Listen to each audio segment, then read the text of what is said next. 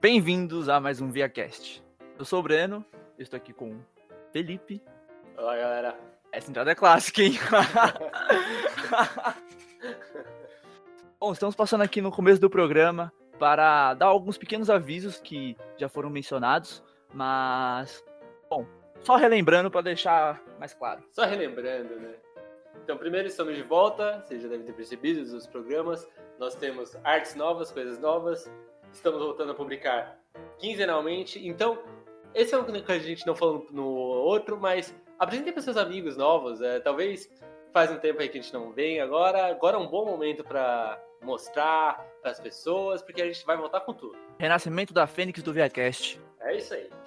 E não esquece, depois aí, ó, quando você colocou esse programa para ouvir, pega o seu telefone, onde você estiver ouvindo, abre ali, ó, no final do post vai ter uma pesquisa pra gente conhecer vocês mais e trazer um conteúdo de melhor qualidade pro, pros nossos queridos ouvintes do seu podcast de ciência favorito. É isso aí, a gente quer conhecer vocês. E bora pro programa então. Valeu!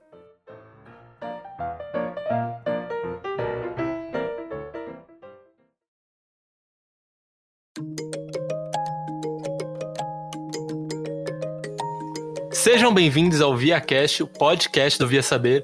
Eu sou Felipe Alonso, hoje aqui comigo Chino. Oi, gente. Caio. Gente, prazer estar aqui com vocês. E nosso convidado de hoje é Ricardo Correa. Bem-vindo, Ricardo. Olá, tudo bem? Obrigado, agradeço muito o convite de estar aqui. Então, eu sou o Ricardo, eu trabalho com física matemática, sou graduado pelo Instituto de Física da USP, fiz mestrado também na USP, mas na matemática, na, trabalhando com análise funcional, e depois eu voltei para o Instituto de Física para fazer o doutorado na área de física matemática. Então, vocês podem ver que eu vou de um lado para o outro, cada um me empurra para um lado e ninguém me quer. Tristeza. Hoje nós vamos falar sobre um tema, é pouquinha coisa, um negócio simples assim. A gente vai falar sobre matemática, só, só um pouco. É, tema curto. Tema curto, rápido, mas, mas que tem muita coisa legal para comentar. O Ricardo, a gente tem um monte de pergunta que vai fritar o cérebro das pessoas. Esse é o objetivo. O objetivo hoje não é ter respostas, é fritar cérebros, beleza? Vamos lá, vamos fundo.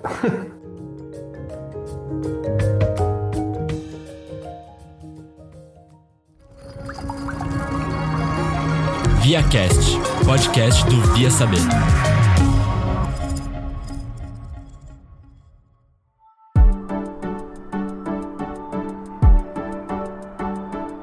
Bom, Ricardo, a gente costuma começar aqui no ViaCast pelo começo. Então, como que foi mais ou menos a, a origem da matemática?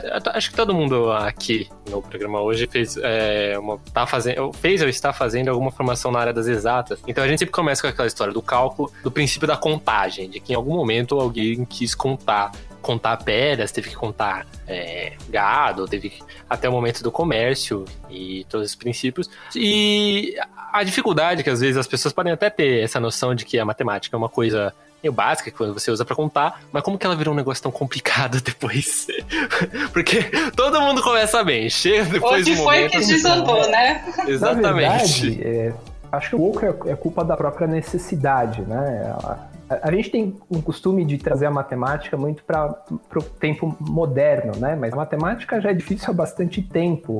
Se você for pensar, né? É, claro, você tem essa questão fundamental da contagem, que é, enfim, é uma coisa que a gente nem consegue questionar muito, né? A, a ideia de número, do ponto de vista filosófico, é meio que um problema ali, ontológico que provavelmente a gente vai bater de novo em algum lugar hoje. Mas você perceba que, por exemplo, a famosa equação do segundo grau, que, que todo mundo aprende lá no colegial, etc., é, já existe há muito tempo, as pessoas já estavam tentando resolver isso, inclusive muito antes do Bhaskara, né? Os primeiros é, registros de problemas desse tipo, acho que vem da Mesopotâmia, Babilônia, coisas desse tipo, em que as pessoas queriam resolver problemas de, de área, né? De é, como é que eu, eu encontro, por exemplo, né, uma, na margem de um, de um rio ou numa região um pouco mais acidentada, como é que eu divido a área para plantio, coisas desse tipo. Então, a, digamos assim que a coisa ficou complicada já faz bastante tempo, né? A gente só foi complicando cada vez mais até chegar nos dias de hoje. A coisa ficou complicada porque o universo não é reto e tem curvas, é isso? Também, também. Esse é um dos problemas, né? Se você for olhar a geometria foi um dos grandes avanços ali da, da matemática que começou até justamente mencionar isso, né? Que é, talvez o grande avanço da, da, do ponto de vista do pensamento matemático se deva aos gregos, em grande parte por conta da geometria, né? Do, do, pensamento geométrico dos gregos era uma coisa assim fascinante. É, eu sempre cito que tem uma, um, um, um, grego que sempre me impressiona, chamava Apolônio, que escreveu um tratado sobre cônicas. Então, esse cara lá, na Grécia Antiga, já sabia o que, que davam todas as secções cônicas, né? Então, hipérbole, parábola, elipse, já sabia um monte de relações desse tipo de coisa. E se você for pensar, ele não tinha nem a nossa notação é, algébrica, né? Ah, que é uma parábola, ah, y igual a x quadrado mais bx mais c. Ele não tinha nem, nem conseguia nem escrever isso, né? A ideia dele de, de cônica era, era realmente um cone cortado por um plano. Ele, e ele usava só pensamentos geométricos para construir as coisas, né? E encontrar todas essas relações. Então, a coisa começou ali, mas é, é justamente o que você mencionou. A gente foi evoluindo isso até, por exemplo, a, a geometria riemanniana, né? Tem que acaba sendo usada em relatividade e tem a ver com o fato de que o universo é curvo, num sentido bem amplo da palavra. Sobre essa questão, então, de ele não conseguir escrever como a gente escrevia, como a gente escreve hoje, né, na questão da, da álgebra, isso já mostra uma, uma coisa que às vezes é, some das, das pessoas, que é a questão de que a matemática pode ser muito abstrata, às vezes, né? No caso dele, obviamente você tinha o objeto concreto, que era um cone, mas a imaginação dos planos cortando estes objetos em determinadas formas era relativamente abstrata. E por isso que tem uma. que era o que você já comentou que a gente ia bater, a gente já vai bater logo agora de cara, que é a pergunta eterna se a matemática foi uma coisa criada ou se ela foi descoberta. Porque parece que a dúvida das pessoas é: se tudo responde à matemática, se dá para você descrever matematicamente as coisas, você criou uma equação para descrever aquilo ou você simplesmente descobriu a equação que descreve aquilo? Acho que é, acho que essa é a maior, é, o maior impasse quando se discute essa questão. É, do ponto de vista filosófico, essa questão da, da, da matemática é sempre muito difícil, né? Uma pergunta que já vem sendo discutida há muito tempo e, e, é difícil, né? Talvez deixa eu, eu começar com uma, uma, com a ideia de pontuar qual que é a primeira diferença que a gente está interessado, né? O que, que é descobrir e o que, que é inventar. Bom, bom né? que agora você então, foi mais filosofia é... ainda. É, não, mas é, é, porque às vezes a gente fala e é, é, até difícil das pessoas entenderem qual é o problema né, realmente a fundo, né? Porque a gente usa essas palavras em muitos sentidos, né? Até hoje em dia a gente tem polêmicas relacionadas a isso. Sei lá, eu estava pensando hoje de manhã e eu estava justamente pensando em coisas assim que a gente descobre, né? Eu até inventei um exemplo meio neutro, mas já que a gente puxou essa coisa, por exemplo, ah, os portugueses descobriram, os europeus descobriram a América. Ah, mas a América já estava aqui. Falar, é exatamente por isso. Se a América não tivesse, eles seriam inventado. Então, é, é, é uma questão né, do, do, descobrir significa que alguma coisa tem uma existência independente da sua, do seu ato de criá-la. Né, uma existência prévia. Então, exato. E, e, essa é a parte difícil é, da, do ponto de vista da matemática, né? Porque, sei lá, é, é razoavelmente simples de você pensar que se, se tem uma pedra em algum lugar. Eu estava pensando hoje, por exemplo, se eu comprar uma caneta, porque eu achei ela bonita, mas eu não olhei a cor da tinta dela, quando eu escrever, eu vou descobrir qual é a cor da tinta. Mas eu não acho que a cor da tinta é aquela do papel só porque eu escrevi. Já existia uma existência prévia daquilo, né? E aí a pergunta aí, a matemática tem isso, né? Porque o que acontece é que é, é difícil de dizer porque a matemática, por um lado, ela tem uma, uma, uma existência própria no sentido do pensamento humano, né? Ela, ela é uma coisa pensada, né? Teoricamente, ela é... Teoricamente, né? Vamos, vamos por a princípio poderia ser exclusivamente um resultado da racionalidade humana, né? sem nenhuma conexão com a realidade. E muita gente vai defender isso, né? São, é, por, em partes parece que é uma visão que o, que o próprio Einstein tinha, né? Tem uma, uma frase dele em que ele, ele se pergunta justamente isso, né? Que alguma coisa como assim, uma mente inquieta é, poderia se perguntar o porquê que, que a matemática é, descreve tão bem a realidade. Essa pergunta foi já foi antes, né, antes desse pessoal já tinha sido pensada. Depois ela foi retomada por, por uma pessoa famosa chamada Eugene Wigner, que ganhou o prêmio Nobel é, lá atrás, se não me engano, na década de 20. que é, o, o artigo do Wigner chamava alguma coisa como a irrazoável eficiência ou efetividade da matemática nas ciências naturais, alguma coisa desse tipo. E aí vem essa pergunta: se é algo que vem simplesmente do, do, do, pensamento humano, né? Por que, que é tão bom para descrever coisas da realidade que teoricamente independem do, da existência do pensamento humano, né? Então, no caso agora aqui da minha tinta, eu não acho que a tinta passou a ser daquela cor só porque eu olhei, a tinta tomou uma, né, uma cor. Ela já estava lá.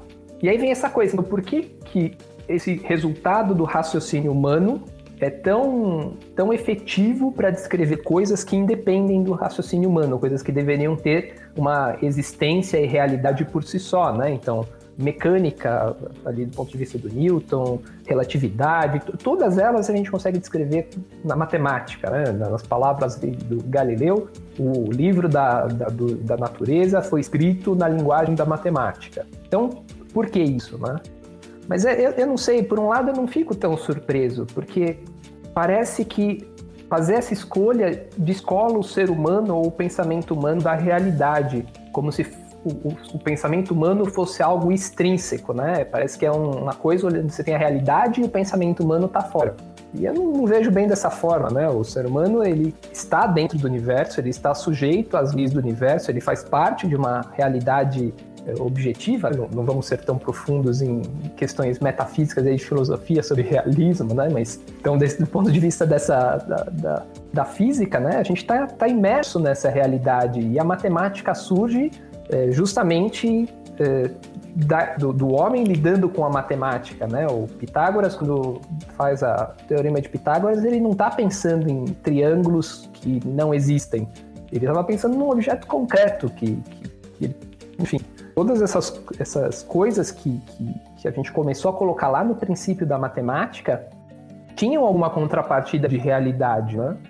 E mesmo as regras da lógica, que mais recentemente, né, na, com, com eh, desenvolvimentos futuros da matemática, acabou em grande parte sendo a base para o desenvolvimento matemático, é, também estão na, na realidade, né? Essa questão de algumas propriedades como transitividade, é, é, propriedades básicas né, do, do, do, pensamento humano, parece que a gente experimenta elas na, na realidade. Então não é uma grande surpresa que exista alguma certa efetividade na da, da descrição das ciências naturais a partir da linguagem da matemática.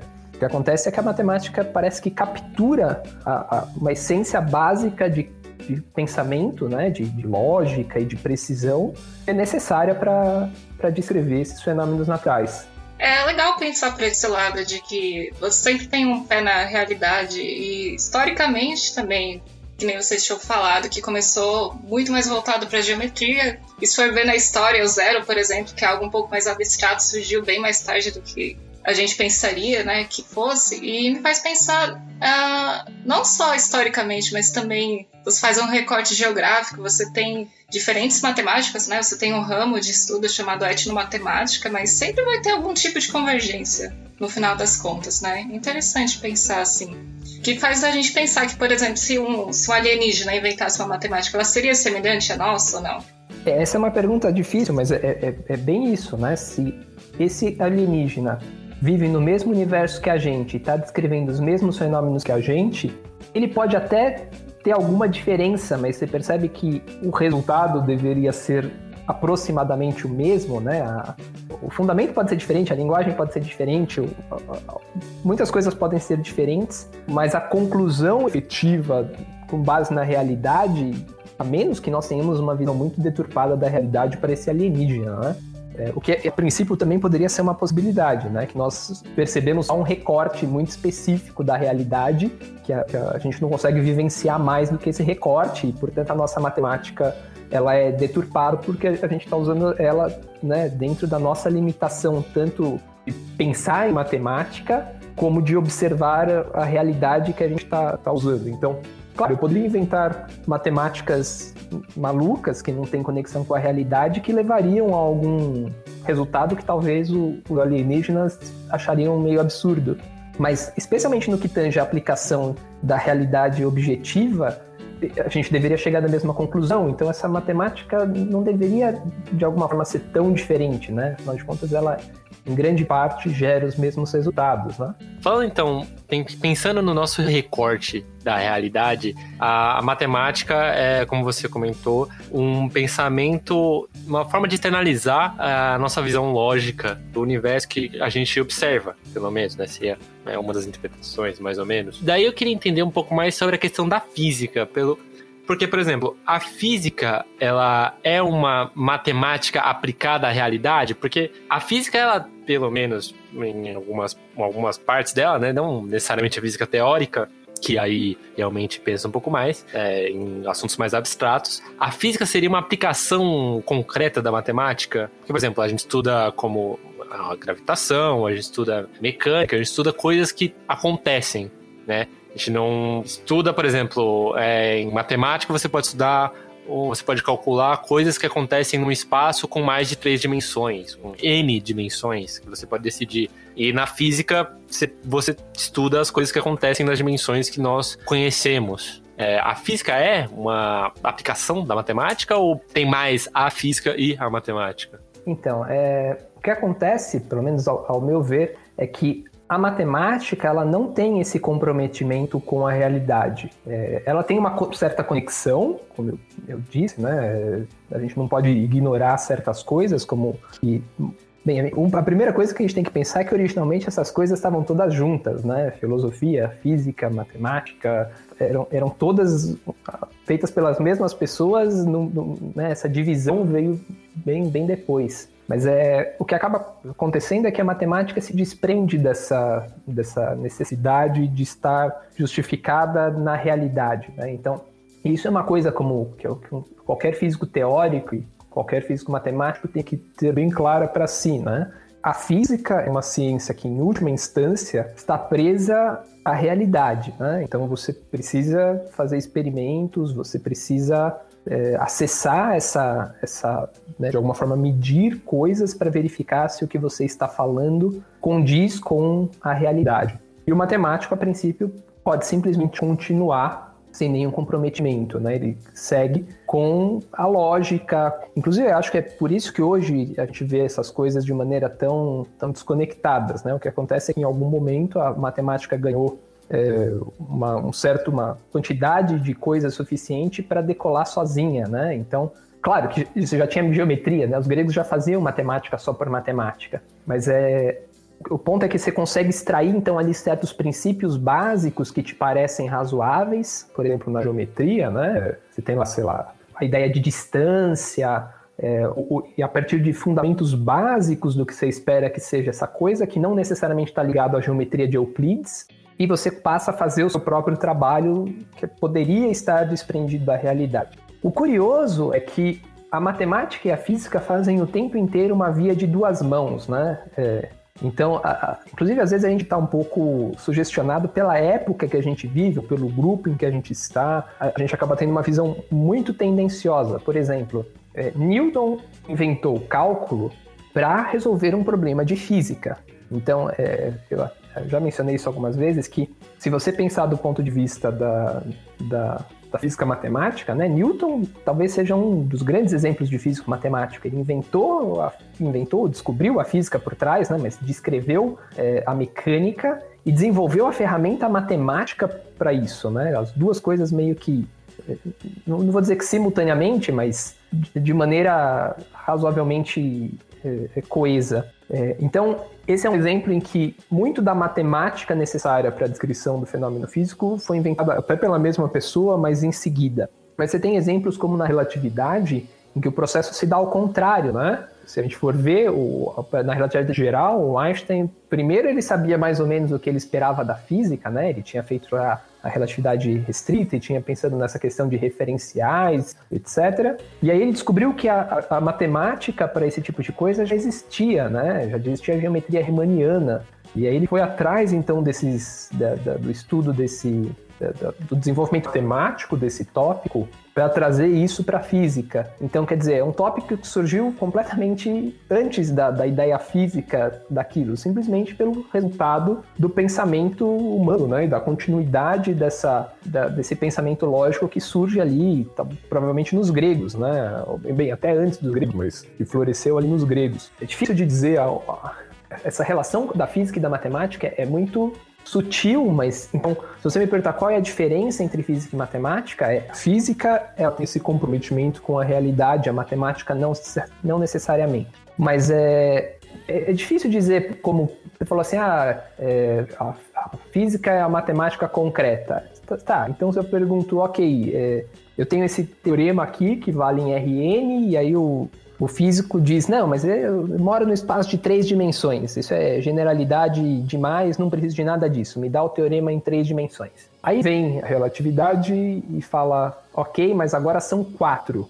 E não só são quatro, como tem ainda aquela a métrica lá da relatividade de Minkowski, que é um pouco é, que não é, enfim, você continua com a estrutura topológica mas do, do, R4, mas você tem, na verdade, uma métrica da, de Minkowski. E aí depois, eventualmente, vem teoria de cordas e vai falar, não, são 11. Então, quer dizer, quão abstrato, nem, se a gente for simplesmente para essa ideia da abstração, eu também não acesso 11 dimensões. Então, devo colocar teoria de cordas na matemática, Talvez sim, talvez não. Eles não estão tentando descrever uma coisa com a realidade. Talvez amanhã tenha um experimento. Então, é, é, é uma pergunta bem sutil, né? Mas é, a, acho que a melhor resposta que eu posso te dar é a física tem um comprometimento com a predição experimental e a matemática não. É, eu acho que isso que o Ricardo falou é muito importante. Inclusive, tem um, uma galera que pensa que, por exemplo, física é matemática aplicada ao universo. E assim, isso é uma baita de uma simplificação e bem errado, né, na real, porque tem muitas outras coisas na física que a matemática não comporta. E pelo jeito mesmo da área, enfim, pela forma de se trabalhar, Uh, por exemplo, sei lá, você criar postulados em teorias que são com base em intuição física. Então, o Einstein lá tinha a intuição sobre alguma coisa e ele coloca isso como base e aí depois constrói a teoria que vem por trás, ou pelo menos publicou dessa forma, né? Uh, tem os experimentos, então acho que isso é importante, tipo, frisar que física não é puramente matemática aplicada. Em grande parte, sim, mas não toda, é né? Que, é, você não pode negar que a matemática é a linguagem que é usada na física, mas como eu estava dizendo, tem uma, duas coisas, né? A gente às vezes até esquece que tem dois caminhos importantes na física com a, né, na relação com a matemática. A primeira é a descrição da teoria, e a primeira é, são os cálculos e resultados da teoria. São dois caminhos que vão em direção inversa. Então, quando a gente fala do, do Einstein criando a relatividade, ou, enfim, do, do é, do pessoal da quântica, né, do Schrödinger, do Jordan, do Heisenberg, do von Neumann, criando a, a estrutura da mecânica quântica, a gente está falando num, numa ideia de pessoas que têm, de alguma maneira, um acesso à realidade, né? Então, tem experimentos, tem certas informações ali que eles estão tentando, de alguma forma, codificar para escrever uma teoria coesa e preferencialmente o mais completa possível. Mas você tem o trabalho inverso, que é uma vez que você tem essa teoria, se perguntar o que, que decorre dela. Então, fazer as contas.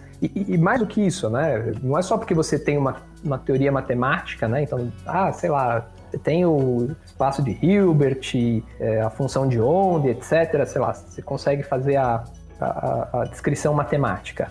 É, você ainda tem que, quando você for descrever a realidade, você ainda precisa saber colocar os elementos daquilo que você está querendo descrever dentro dessa descrição geral, né? Então, o que, que eu estou medindo, qual é o meu observável, é, o que, que cada coisa representa, quais são os meus objetos, eu preciso saber codificar isso na minha teoria, fazer eventualmente as contas, né? Fazer conta faz parte do processo. Fazer as contas, demonstrar eventualmente teoremas, resultados ali dentro da, da, da, dessa, do problema físico em questão e chegar numa resposta. Então, são dois caminhos bem diferentes, né? O construir a teoria e calcular coisas dentro da teoria, né?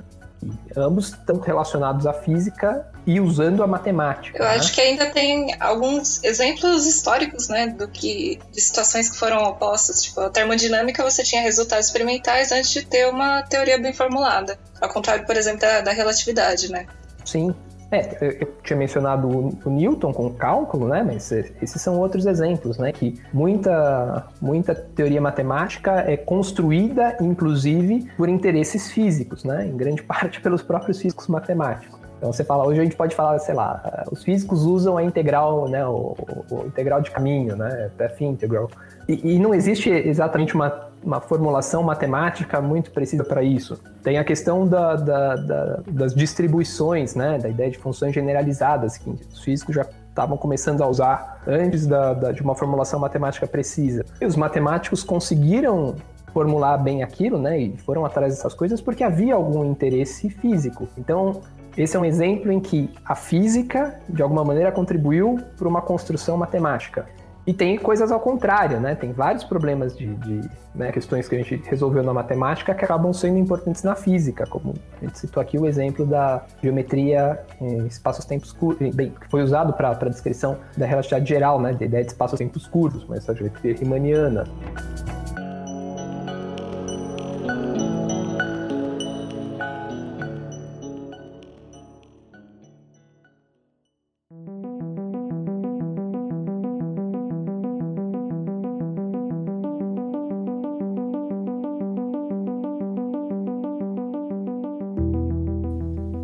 Pensando um pouco no que o Caio falou sobre a questão da física, e você também comentou da física, às vezes ter algumas ideias que ainda não foram descritas matematicamente, eu queria comentar sobre um, uma dúvida que eu tenho em dois assuntos, que era primeiro perguntar se o universo como um todo ele seria matemático e por quê? Porque eu queria saber se existem coisas que a gente descobre na física que não existem descrições matemáticas e na verdade não é se não existem descrições matemáticas, talvez elas existam, mas nós apenas não descobrimos ela, elas, ou se realmente existir alguma coisa na física que não tem descrição matemática e, e possivelmente nunca vai ter.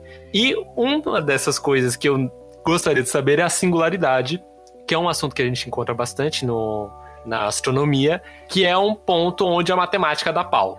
e é e é a junção dessas duas coisas que eu queria saber: se existe algum ponto do universo, possivelmente a singularidade, que ele não é matemático, ou ele é uma matemática que a gente simplesmente desconhece. É, outra pergunta difícil, né? Hoje vocês estão. estão é, Hoje estão calibrados. Né? É, tem uma questão, né, que a gente está falando que é difícil até de dizer quais são os limites do domínio da matemática, já que ela é um. O que a gente conhece dela é basicamente um produto da, da do pensamento humano, né? Então, quando a gente fala em, em, em, singularidade, a primeira coisa que a gente tem que pensar, na verdade, é que a gente está fazendo uma descrição matemática da realidade. Um bom físico matemático, um bom físico teórico sabe que a teoria dele e a realidade não são a mesma coisa, tá? Então, é, eu não, não, quando eu estou fazendo alguma coisa dentro de uma teoria, por melhor que ela seja, eu sei que de alguma forma eu estou tentando, com a minha linguagem, descrever o que está acontecendo. Mas, por exemplo, a função de onda não é o elétron. Tá? A função de onda do elétron não é o elétron. Ela é um representante matemático ali que vai me ajudar a fazer coisas, a pensar em cima da, da ideia do que é o elétron, ou seja lá o que for. Então, é, o que acontece é que, a, do ponto de vista da, da, relatividade, né, a singularidade, que agora está em, em, alta né, com, a, com, com o Nobel aí do Penrose, o que acontece é que a nossa descrição da, da relatividade basicamente não consegue descrever ali o que, que é aquele ponto, né? E, enfim, aí vem, vem todas as questões difíceis de responder, né? No sentido de que aquele ponto ele faz parte da minha descrição. E aí começa uma, uma, uma, uma briga, um vai e vem de descrição e realidade, né? Não é porque a minha descrição matemática do que seria aquilo diz que aquilo não pode acontecer, ou que eu não sei descrever o que está acontecendo ali, que não tem nada acontecendo ali. Então, a gente não sabe o que acontece dentro do horizonte de eventos de um buraco negro. A gente tem uma teoria. É, explicando Vamos explicar um pouco o que, que é a, o que, que é essa singularidade que inclusive deu o, o prêmio Nobel ao Penrose. É, a singularidade ele é um ele é um ponto dentro de um buraco negro que seria onde está concentrado. Seria um ponto onde basicamente você teria uma densidade quase infinita. É mais ou menos isso? É, isso é o que basicamente é um dos exemplos, né? Mas teoricamente você poderia pensar em singularidade como qualquer ponto que tenha esse comportamento é, estranho, basicamente onde a sua é, descrição ali da, da relatividade falha, né? É, vejo que a palavra singularidade, inclusive, é usada em muitos contextos, inclusive fora da, da, da relatividade. É, então, de alguma forma, ela está ligada ao conceito matemático, mas um dos exemplos onde ela aparece é na descrição de buracos negros, onde você tenta descrever uma situação, né, ou você acaba por ver uma situação onde você tem basicamente é, massa, né, uma, uma, densidade infinita ali num, num, certo ponto. E isso faz com que eu não consiga escrever é, a métrica né, para aquele ponto. E aí começa uma série de problemas, né, porque é, por exemplo, quando você pensa num buraco negro, né, os exemplos que a gente tem são, é, e, inclusive já pegando esse gancho, é isso que é a grande contribuição do Penrose, né? Até o Penrose, a gente sabia que a, a relatividade previa algumas coisas desse tipo, por exemplo, você tinha a métrica de Schwarzschild e basicamente descrevia o que que, veja, descrever significa que eu resolvi as equações de Einstein, que teoricamente é o que é, vai explicar então como é que o, o universo, né, como a geometria do universo se comporta, mas com as seguintes hipóteses: ela é esfericamente simétrica, tá? Então, é, e, e, claro, tem uma massa ali em, em, algum lugar, né? Então, o resto do universo está vazio e tem uma massa é, localizada em alguma região do espaço e ela é essa coisa é esfericamente simétrica. E aí o que você percebe, se você começa a reduzir essa massa para uma região muito pequena, é, né? Na verdade, se você coloca ela toda no centro, essa que é a, a, a, o caso do buraco negro, né? Você então passa a ter uma singularidade, tá? E, é, e, e, a existência de um horizonte, que foram por muito tempo difíceis de, de se entender o que estava acontecendo ali. A primeira resposta dos físicos, veja, isso é uma previsão teórica, tá? que é aquilo que a gente estava falando, né? A teoria da relatividade foi construída usando, enfim, todos esses. Em, em grande parte, é uma teoria que, que surge mais do, da, da, do pensamento e da, dos princípios da física, das coisas que a gente né, são essenciais ali nos princípios de construção de teorias físicas, do que uma teoria experimental. É, é muito curioso. Esse é um, inclusive, é um exemplo historicamente é, usado para isso. Eu acho que eu, eu não me lembro de nenhuma outra teoria que não houvesse originalmente um problema experimental que deu origem a esse pensamento. Então a relatividade é meio atípica nesse sentido. A teoria veio antes de um resultado para ela. Então, é, é, é, como eu disse, é uma via de duas mãos, né? E tanto que, na verdade, foi por isso que aquela, aqueles, aquelas é, é aquelas tentativas de medição lá do eclipse Mercúrio e etc. eram tão importantes, né? Porque elas, a teoria do Einstein, que não tinha então nenhuma medida para comprovar ela, né? Não tinha um problema que ela estava resolvendo. Ela, na verdade, ela surgiu naturalmente a partir da relatividade restrita é, dessa ideia da luz, né? Claro que para a relatividade restrita você tinha alguma coisa que era o fato que você podia tentar medir a velocidade da luz em diferentes é, referenciais e ver se mudava, né? Mas é, para geral era mais complicado, né? E ainda assim ela surge sem nenhuma, sem nenhuma sustentação experimental. E aí você vai lá e faz as expedições, inclusive uma veio aqui para Sobral, no Brasil, a outra foi, não lembro, mas foi uma, um país da uma cidade da África, se não me engano. E, e aí você descobre que as previsões da relatividade são são consistentes com a, medida, com a medição. Então, a, a, a, mecânica de Newton diria uma coisa, a mecânica de Einstein, né, a relatividade de Einstein diria outra, e quem acertou dentro do, da, da experimental foi a relatividade. E hoje a gente sabe que, que todas as medições que a gente fez vão de acordo com a relatividade, né? Só para dar um exemplo, as pessoas acham que é uma coisa que é completamente atípica, é, GPS usam coisas de relatividade. Tá? Então, quando você pega o seu celularzinho para te guiar qual caminho você deve fazer com o seu carro e miraculosamente o seu celular sabe onde você está, ele fez uma conta usando relatividade. E os motivos são os seguintes: é, primeiro, que é, você está num objeto massivo.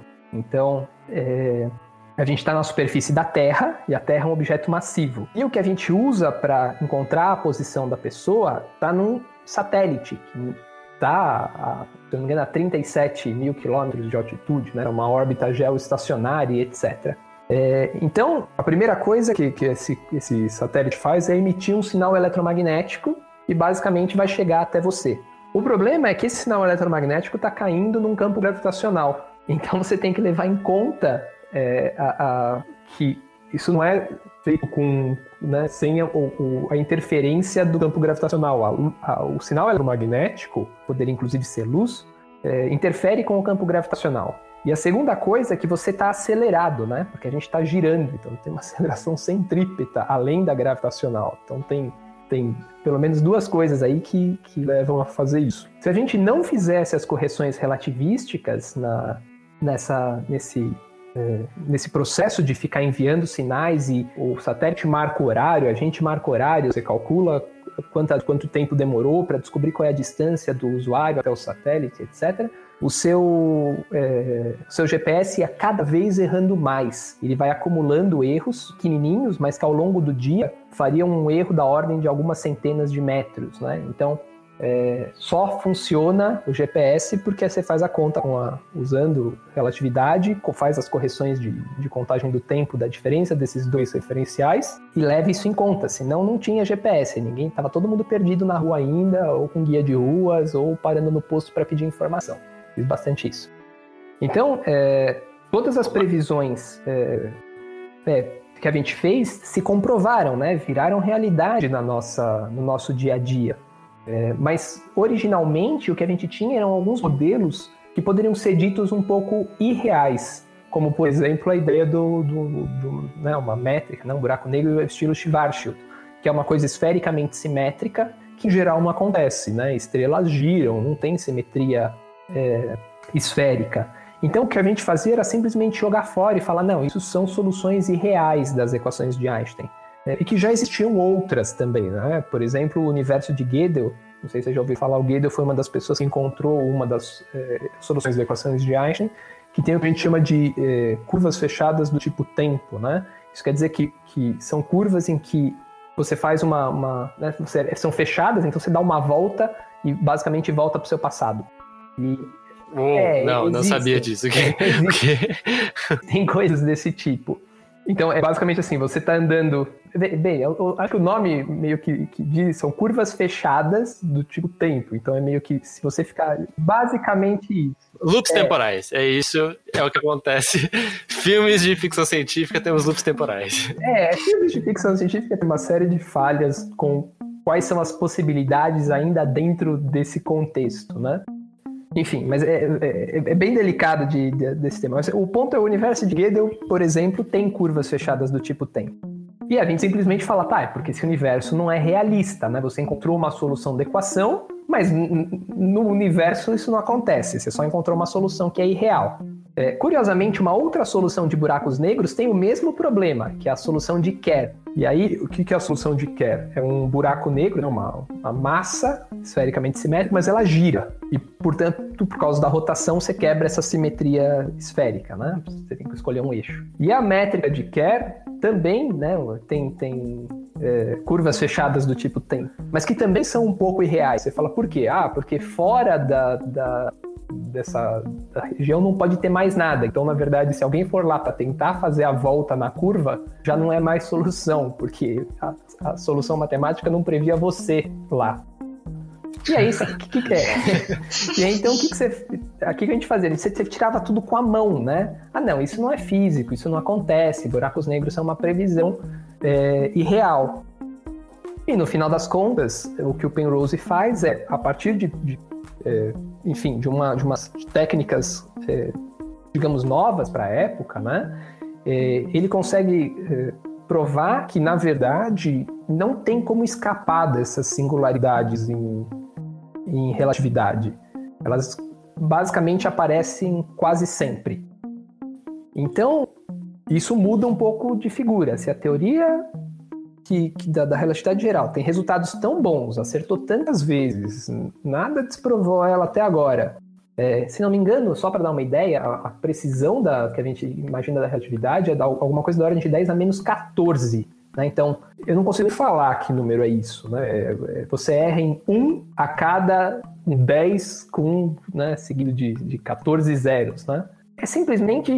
Não tem como descrever a precisão desse negócio. E aí, de repente, você descobre que a singularidade é algo fundamental isso. Não tem a ver com o fato de ser uma solução específica da equação de Einstein que tem que é esfericamente simétrica e, enfim, e aí é vácuo em todo o resto e, portanto, não vai acontecer. Ou no caso da de Kerr, também não pode ter mais nada. E não, não. É uma, uma, eu acho que, inclusive, no prêmio eles dizem isso, né? É a demonstração de que essas singularidades são um problema persistente, né? uma predição robusta da teoria da, da relatividade. E aí, junto os astrônomos, porque eles vão apontar é, o fato de que no centro da nossa galáxia tem um objeto massi muito massivo, né? E que não, não teria muitas outras alternativas, na verdade, que eu saiba, não tem nenhuma outra alternativa para explicar, senão um buraco negro supermassivo. Que conteria uma singularidade. Que, e... É, que provavelmente tem uma singularidade. Por que, que eu digo provavelmente? É porque. Não dá pra ver. claro, do, do ponto de vista da teoria, é uma previsão super robusta, mas eu precisaria ir lá dar uma olhada, né? E não tem como fazer isso. Então, dentro da nossa previsão, né, até o que a gente sabe até hoje de uma teoria que basicamente nunca errou, é, tem, de, deveria aparecer uma singularidade é, o centro dessa, dessa, desse objeto, que, por exemplo, é diferente do horizonte. Então, tentando resumir um pouco de todo esse pensamento matemático do Penrose que gerou esse prêmio, essencialmente ele deu uma prova matemática de que utilizando de acordo com as equações da relatividade é, descritas pelo Einstein que foram, como você falou, provadas algumas vezes e com uma precisão muito grande, o universo é bugado, é isso. É, ele tem bugs no universo, tá, tá na conta. É, é, é, o, o, universo ele não deve satisfação pra gente, né? Ele faz o que ele, o que ele faz e a gente tá aqui tentando é, entender e usar um pouco disso a, tanto para o nosso entendimento como para nossa utilidade, né? Mas é, é o, que, o que talvez é, o Penoso é que o universo é mais complicado do que a gente talvez imaginava 100 anos atrás. É, até onde eu sei, algumas pessoas enxergam isso como uma necessidade de você precisar de novas teorias, né? Teorias mais amplas que englobem problemas, como por exemplo, é, de muito tempo atrás no universo, quando estava tudo muito denso, num tipo de singularidade ali, né? Então, talvez seja também uma indicação de que físicos precisam correr atrás aí de mais teorias. É, é claro que aí você entra num outro problema, né? Então, é sempre assim, toda vez que a gente pensa numa solução, vem um outro problema, que a gente precisa de certas informações físicas, né? E, e também, repare que mesmo informações sobre buracos negros são muito difíceis, né? É, a, gente, a gente não. Diferente de, sei lá, física de partículas, que a gente constrói os equipamentos que fazem o que a gente é, quer medir, né? Por exemplo, sei lá, a gente tinha o bóson de Higgs. A gente foi lá, construiu um acelerador de partículas, etc., numa situação super controlada, um monte de técnicas, e aí você vai lá e mede e fala, ok, bóson de Higgs. É, na, na, relatividade, especialmente para objetos muito massivos, a gente tem um problema, né? Que a gente tem que esperar o universo fornecer uma informação para a gente, né? Você tem que olhar para o céu e falar o que, que, tem aí, porque eu não consigo fazer. Eu consigo construir telescópios, tudo bem, mas eu não consigo construir buracos negros, né?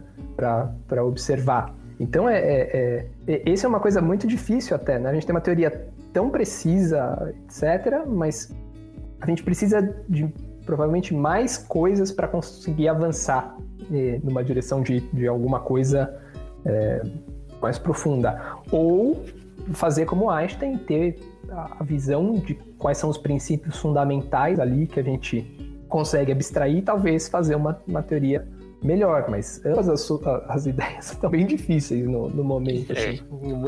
É. Eu acho que você falou bem quando resumiu que qualquer solução que a gente acha aparece um novo problema. É... Vai ser o resumo da matemática. É, o que não é, é, que é um problema do ponto de vista. A gente tem sempre problemas, mas do ponto de vista da física é ótimo, né? Porque a gente vai sempre ter emprego, né? Sempre tem coisas novas para descobrir, né? É... Pois é, era o que eu tava pensando. Tem uma página na Wikipédia que é só de problemas em aberto na física e tem tanta coisa. Então, menos mal pra gente, né? É, isso garante que a gente vai ter ali, por um tempo, bastante coisa para trabalhar e por outro que, que a gente vai conseguir eventualmente reverter certos benefícios para a sociedade, né? Quando a gente fala em ciência, né, a gente tem que lembrar que é, não é um investimento em algo é, desprendido da realidade, né? A gente está gravando isso aqui hoje por um por um computador, internet, usando rede sem fio, andando de GPS, né, andando de carro, mas usando o GPS para se localizar, e, enfim, e todas essas coisas são resultados de pesquisa científica que acabaram entrando concretamente na nossa vida. Né? Então, é, não só tem essa questão da gente ter emprego, né, que é a, é a, a piada, né, a gente vai sempre é, ter com que trabalhar, mas que de alguma forma o ser humano ainda tem muito o que descobrir, para onde crescer e e, enfim, mudar, aprender a, a, trabalhar ali, alterar a própria realidade, esperamos que de maneira positiva.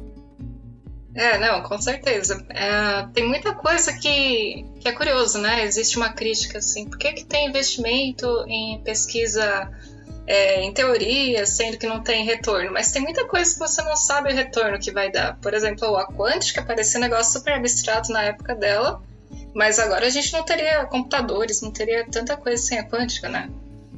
É, então, e, se a gente for olhar, acho que quase todas as teorias científicas é, estão nesse ponto, né? Se você for pensar, o eletromagnetismo é um exemplo desse tipo, né? Você estava lá tentando escrever as equações de...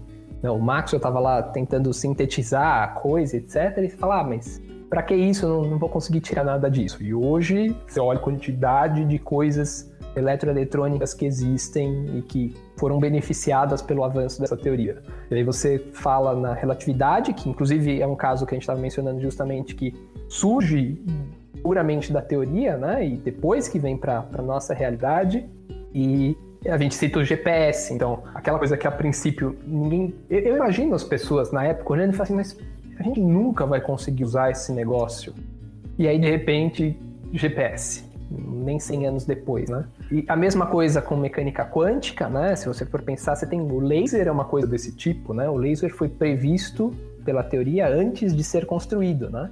É, e a gente tem falado aqui bastante de aplicações da, sei lá, de resultados teóricos da física que depois aparecem aí na nossa vida, mas também tem muito resultado da matemática, né? Porque as pessoas na escola costumam sempre falar: ah, pra que eu tô aprendendo isso? Pra que eu tô aprendendo aquilo? Principalmente com matemática. E, meu, tá cheio, né? O, o mundo, tipo, é matemática, machine learning, inteligência artificial, essas coisas todas hoje só existem, por exemplo, porque tem uma matemática ali por trás. E, e eu não sei se você também tem é, essa insatisfação, Ricardo, de as pessoas meio que não enxergarem como a matemática está presente na vida delas, principalmente por conta, talvez, do ensino. É, então, é, é Bem, é, é, isso é um problema profundo social, né? Como você mencionou, hoje não, sem matemática, até pensando no ponto de vista mais abstrato da matemática, não existiria computador, né? A ideia de é, coisas binárias e, e, surgem junto ali com a matemática, né? Não tem como, como desprender. É, e você tem justamente esse problema de que a sociedade se acostumou a achar que matemática é algo. Bem, você tem vários problemas. Ou é chato, é, ou é só para gênio, é, ou não serve para nada, e são todos a né? A, a, o que a gente vê é que na verdade é o oposto disso. Né? Claro que achar legal é uma questão subjetiva, não é ninguém é obrigado a gostar, mas é o sobre ser para gênios não é verdade, como quase qualquer coisa na, na vida é uma questão de você se dedicar àquilo que você vai aprender também. E um dos problemas, já que você mencionou ensino, que eu vejo é, é justamente que não existe um, um, um incentivo tanto escolar como social, né? As pessoas já olham para matemática, a criança desde pequena tá naquela, não, isso é difícil, ah, isso ninguém entende, isso não serve para nada. Então é, é, é, bem frustrante, né? Quando você começa a tentar falar com as pessoas e elas de cara já negam aquele, aquele tópico, porque tem um certo. Talvez a palavra seja preconceito mesmo. Então, é, pensando nisso também, realmente é, é, chega a ser excludente, né? É uma, é uma pena que a gente estude um negócio, acho tão interessante, não consiga divulgar muito, né? Mas ah, o que eu queria perguntar é se, o que, que você acha que seria uma, um bom jeito de deixar a matemática mais democrática? Talvez, sei lá, a, não sei, mostrar coisas mais aplicadas ou, ou não sei. O, qual você acha que seria o caminho? Para física, às vezes, né? Como ela tem essa conexão mais direta com a realidade, você a, torna aquele negócio, ok, eu, eu sei, eu vou entender mais disso porque eu já vejo direta aplicação. É, eu acho que a, a realidade né, da, da sociedade mudou bastante. E muitas vezes a gente está servindo ao propósito errado com o ensino de ciências. Uma coisa que eu acho um, um grande absurdo do ponto de vista do ensino é que a gente não ensina para os nossos estudantes o que é ciência. E aí a gente fica surpreso quando a gente tem movimentos anticientíficos depois. Então, o que a gente ensina muitas vezes é uma, uma enfim, é um, um, texto que o aluno decora, repete na, na prova, e muitas vezes eu acho que isso não é o, o mais relevante. O que seria relevante seria o ensino do o que é ciência, como ela é feita, é, quais são os resultados, né, as ideias principais. Isso é essencial. Isso deveria ser a primeira coisa a ser ensinada. E depois vem uma questão de formação um pouco mais técnica, né? Então, é, mas que sinceramente a gente deveria estar menos apegada, menos apegado a essa, essa formação técnica de fazer o aluno saber é, resolver problemas físicos um, um pouco mais. Veja, eu não, nem acho que o que a gente ensina no colegial é tão avançado. Mas é, muitas vezes as pessoas não entendem nem por que, que elas estão fazendo aquilo. E aí realmente é um problema, né? A gente está tá gastando um tempo enorme do, do ensino e das pessoas também, né? A gente tem que ter apreço pelo tempo daquele aluno. E, e o problema está lá atrás, ele não entendeu nem por que, que ele está fazendo aquilo. Então, eu acho que a primeira coisa que a gente deveria formar é justamente qual é o objetivo daquilo. Em matemática, a mesma coisa, né? É, a gente estava falando justamente que matemática tem essa, essa, propriedade especial, de alguma maneira captar de forma precisa é, as ideias, né? E conseguir formular elas em termos da lógica.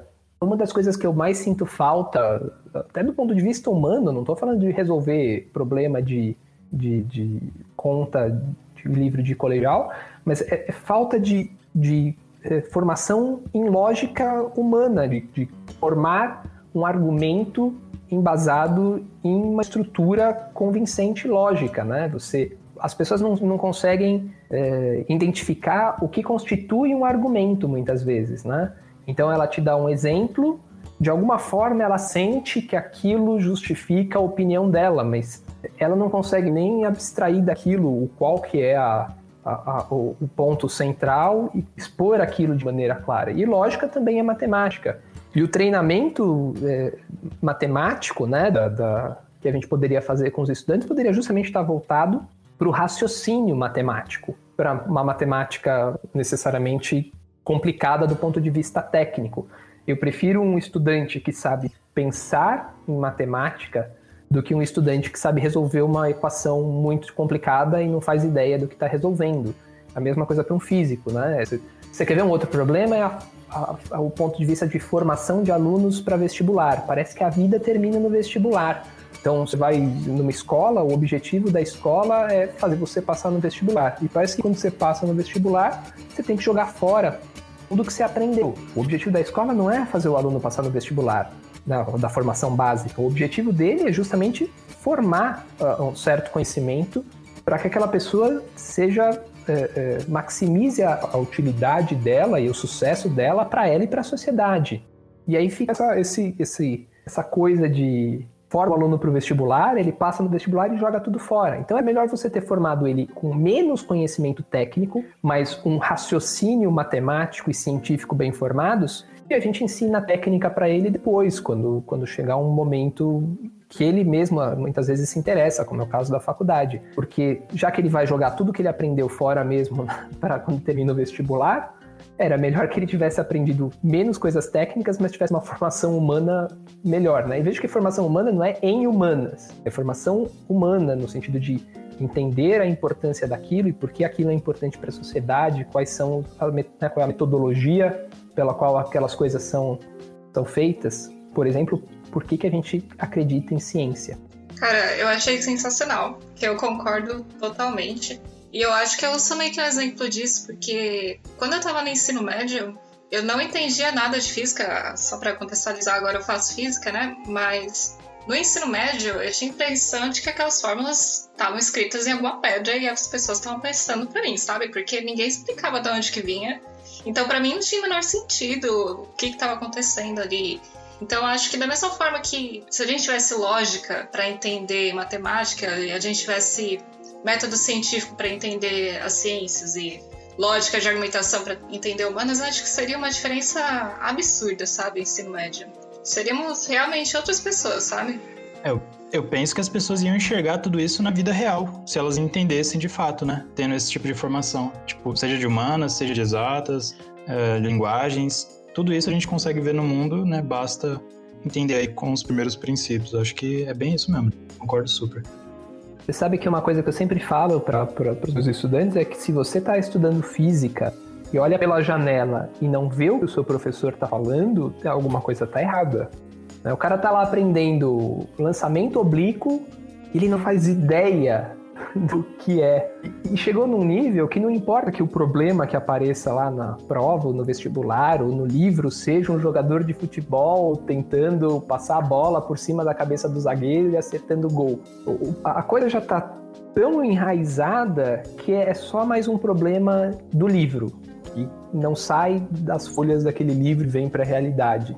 É, as pessoas não, não andam na rua e, e pensam, olha, aquilo é o que a gente estava vendo ah, eu estou estudando triângulos, eu posso usar esses triângulos para construir coisas. Eu sei a medida de coisas, eu consigo fazer, enfim, consigo construir o telhado da minha casa com triângulos e eu sei quanta, sei lá, madeira eu preciso porque eu calculo. Então, os triângulos que o meu professor põe na lousa são os mesmos triângulos que eu encontro em todos os lugares. Quer dizer, pensando em teorema de Pitágoras, a gente está pensando em triângulo retângulo, mas não as pessoas não conseguem abstrair que a vida delas está cheia dessas coisas. Parece que matemática só existe na lousa.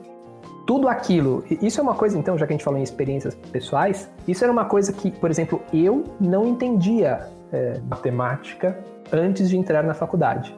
E não é que eu não entendia no sentido de que eu não conseguia fazer, eu era muito bom em matemática, mas eu não fazia ideia de, de onde vinham algumas coisas, como, por exemplo, o Teorema de Pitágoras. Alguém um dia foi lá, escreveu o teorema para mim e falava: ah, calcula o cateto, calcula a hipotenusa e faz isso e aquilo. E eu, ok, eu conseguia operacionalizar as contas, chegava nas respostas, etc. Era um, um bom estudante, mas é, eu não sabia que aquilo tinha toda uma, uma ideia muito mais profunda e muito é, rica e super interessante antes. Então eu não sabia como matemática era feita. E eu fui descobrir isso na faculdade. E veja, hoje eu sou físico matemático. Eu não só descobri o que era, como eu descobri que eu gostava muito e eu era razoavelmente bom naquilo. Mas eu precisei entrar na faculdade para descobrir isso. Como é que eu passei né, metade da minha vida na, no, no colégio e não tinha percebido isso?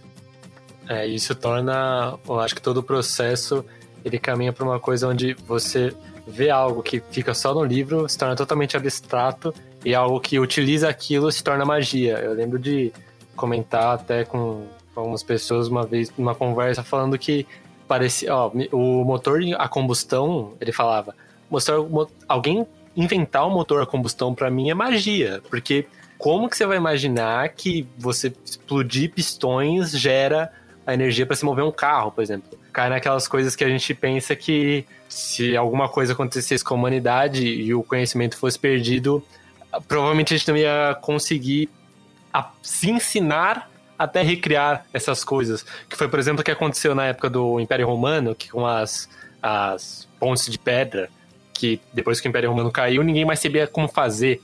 E aí todas aquelas pontes que eram super duradouras, todas aquelas é, rotas romanas, acabaram sendo destruídas e nunca mais reerguidas. Então, é muito bizarro como a educação funciona, como no contexto geral. Pois é. E, e o avanço tecnológico também, né? Não sei, acho que espero que todo mundo aqui tenha lido Douglas Adams. Uh, em, em algum dos livros lá do, da, da, série do Guia do Mochileiro das Galáxias, ele menciona, isso inclusive ficou latente na minha mente por um tempo, é uma civilização super avançada que havia construído uma máquina que conseguia suprir todas as necessidades de todos os habitantes do planeta. Então, é, as pessoas não precisavam mais plantar, não precisavam mais limpar a casa, não precisavam mais fazer nada. A máquina supria tudo para elas e as pessoas podiam simplesmente fazer as coisas que elas quisessem, elas podiam, entre aspas, curtir a vida. E assim foi por várias gerações até um dia que a máquina quebrou. E aí não tinha mais ninguém capaz de arrumar. E aí a civilização regrediu para os paus e pedras, porque por gerações ninguém mais é, se empenhou em, em, em, aprender aquelas coisas, né? Porque afinal de contas estava tudo resolvido na minha vida, né? A máquina resolvia todos os problemas. Então, em parte, é, eu acho que é um pouco por esse caminho que a gente está tá, tá seguindo, né? A gente tem, claro que a gente tem um, uma certa quantidade de pessoas ali que estão fazendo um progresso e construindo né, e avançando na, na ciência, na sociedade, etc. Mas por outro, as pessoas que não seguem esse caminho estão cada vez uh, se separando mais dele. Né? Existe uma, uma. Bem, a gente vê hoje em dia existe uma corrente anticientífica. Né? Então, eu sempre acho muito curioso né, o pessoal que diz que uh, a ciência mente, e aí a gente pensa, pô, meu cara fala isso usando o Facebook.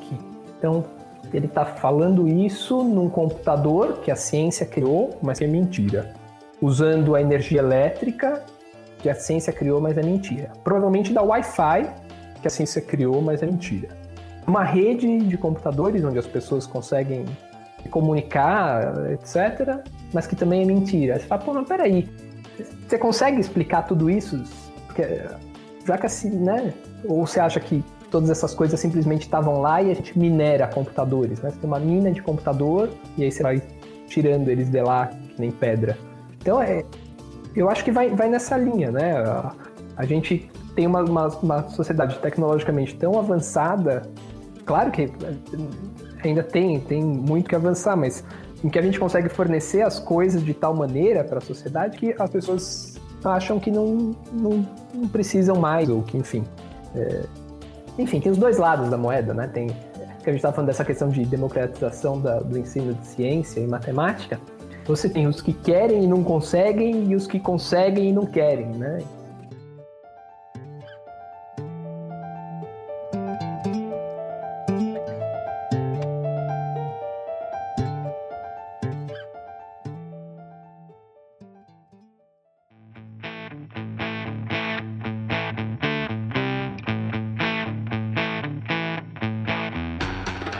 Bom, Ricardo, muito obrigado por participar. É, se tem mais alguma coisa a comentar, fala sobre o que, você trabalha hoje em dia, que junto um pouco disso, você falou que faz parte da física matemática, que é um, um avanço dessa área de tudo que a gente falou, talvez? É, bem, eu, eu atualmente estou como, como pós-doc no Departamento de Física Matemática da USP. É, eu trabalho basicamente com é, mecânica, teoria quântica com mecânica estatística. Tá? Então é uma, uma enfim, é uma área com várias ramificações, né? Então, o meu forte do ponto de vista matemático são álgebras de operadores e análise funcional.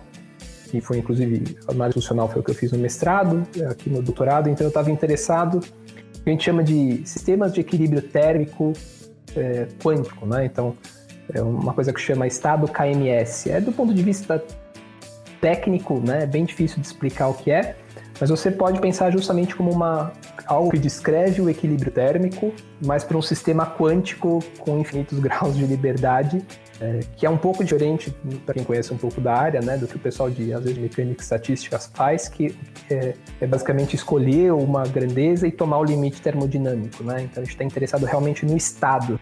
Isso tem uma série de, de implicações em várias áreas. Né? Então, formulações de, de por exemplo, é, teoria quânticas de campos né, com temperatura, né, então que a gente vai chamar de é, AQFT, né, de Algebraic Quantum Field Theory, coisas envolvendo é, informação quântica hoje são muito relevantes porque a gente consegue falar justamente com essa questão de né, estados térmicos, a gente consegue falar em entropia, é, então a gente consegue uma descrição muito robusta da, de fenômenos quânticos é, numa, né, junto com essa ideia de, de, de, mecânica estatística. E eu trabalho mais especificamente, se você for olhar, a maior parte dos meus trabalhos estão ligados a uma coisa que chama perturbação de estados KMS. E, e obviamente é um problema tecnicamente difícil de, de explicar por menores, mas a, a, ideia do problema físico por trás é basicamente se você tem um estado de equilíbrio térmico, né, então a coisa está em né, uma temperatura lá equilibrada, etc E aí eu faço um pequeno desvio dessa coisa, né? Então eu dou uma mexidinha no meu sistema se eu obtenho um novo estado de temperatura e quem é esse estado e, coisas desse tipo. Parece intenso e parece que a gente vai ter que fazer um, te chamar uma outra vez para comentar sobre. Só para explicar isso daí. Esse, esse provavelmente eu vou precisar mais do que só uma, uma conversa. Esse precisa de um, um curso com lousa, porque não tem como fazer essas coisas sem matemática, né? É, resu- resumo do programa: não tem como fazer essas coisas sem matemática. É, exato. É. Você, tem, você tem que estudar todas as, as ideias matemáticas por trás, justamente para conseguir colocar toda essa informação, né? Mas o legal é que é uma coisa muito robusta do ponto de vista físico e matemático, né? Então, dentro basicamente das mesmas ideias, você consegue juntar um pouco de relatividade, porque é, muitas vezes essas álgebras são locais que a gente fala, então você consegue basicamente é, fechar pequenas regiões do espaço-tempo, onde você vai é, localizar os seus é, objetos quânticos, né, os seus observáveis, os seus estados. É, mas aí você tem uma rede de álgebras, então são uma para cada espacinho do, né, para cada região do espaço-tempo. E ao mesmo tempo você consegue colocar as ideias de mecânica estatística, né? Então você consegue falar em equilíbrio térmico para sistemas quânticos, etc. Então é uma, uma uma área muito robusta do ponto de vista técnico, super interessante do ponto de vista matemático, e, enfim, traz muita, muita coisa legal para o ponto de vista de aplicações, né, de, de construção de teorias. Então, a gente estava falando agora, por exemplo, estudo de entropia de, de sistemas emaranhados, é bem, bem interessante. Bom, Ricardo, de novo, muito obrigado por ter aceito nosso convite. A gente gostou muito de conversar com você e espero que a gente tenha outras oportunidades de trocar ideias filosóficas e perguntas difíceis. é, eu que agradeço o convite de vocês, a conversa foi ótima. É, bem, se alguém quiser entrar em contato comigo, é, eu recomendo o e-mail da USP. Eu é, gravei um vídeo com o Caio, várias pessoas me mandaram é, mensagens sobre a física matemática e procurando é, conselhos sobre o que fazer e o que seguir. Então, quem, se algum dia precisar de um conselho, bater um papo, pode me encontrar no meu e-mail, né? ricardo.correa.silva.usp.br e o que eu puder auxiliar, conversar e incentivar as pessoas, eu estou à disposição. Vai virar um novo quadro no ViaCast, Conselhos Amorosos de Ricardo Corrêa. Conselhos físico matemático. eu tenho mais, mais gabarito para isso. Obrigado, Ricardo. Valeu. Obrigado vocês. Obrigada. Tchau, tchau. tchau.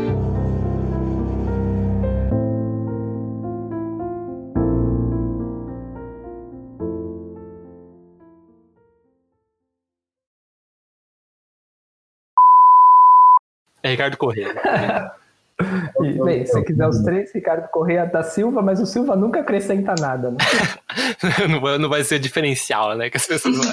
É, é. Beleza, deixa eu ir de novo. Na verdade, nem o Correia da Silva. Se você for procurar na, na, na banco de, de, dissertações de mestrado na USP, tem outro Ricardo Correia da Silva. Aí é complicado. é difícil, bicho. Então, eu sou o que não trabalha com bicicletas.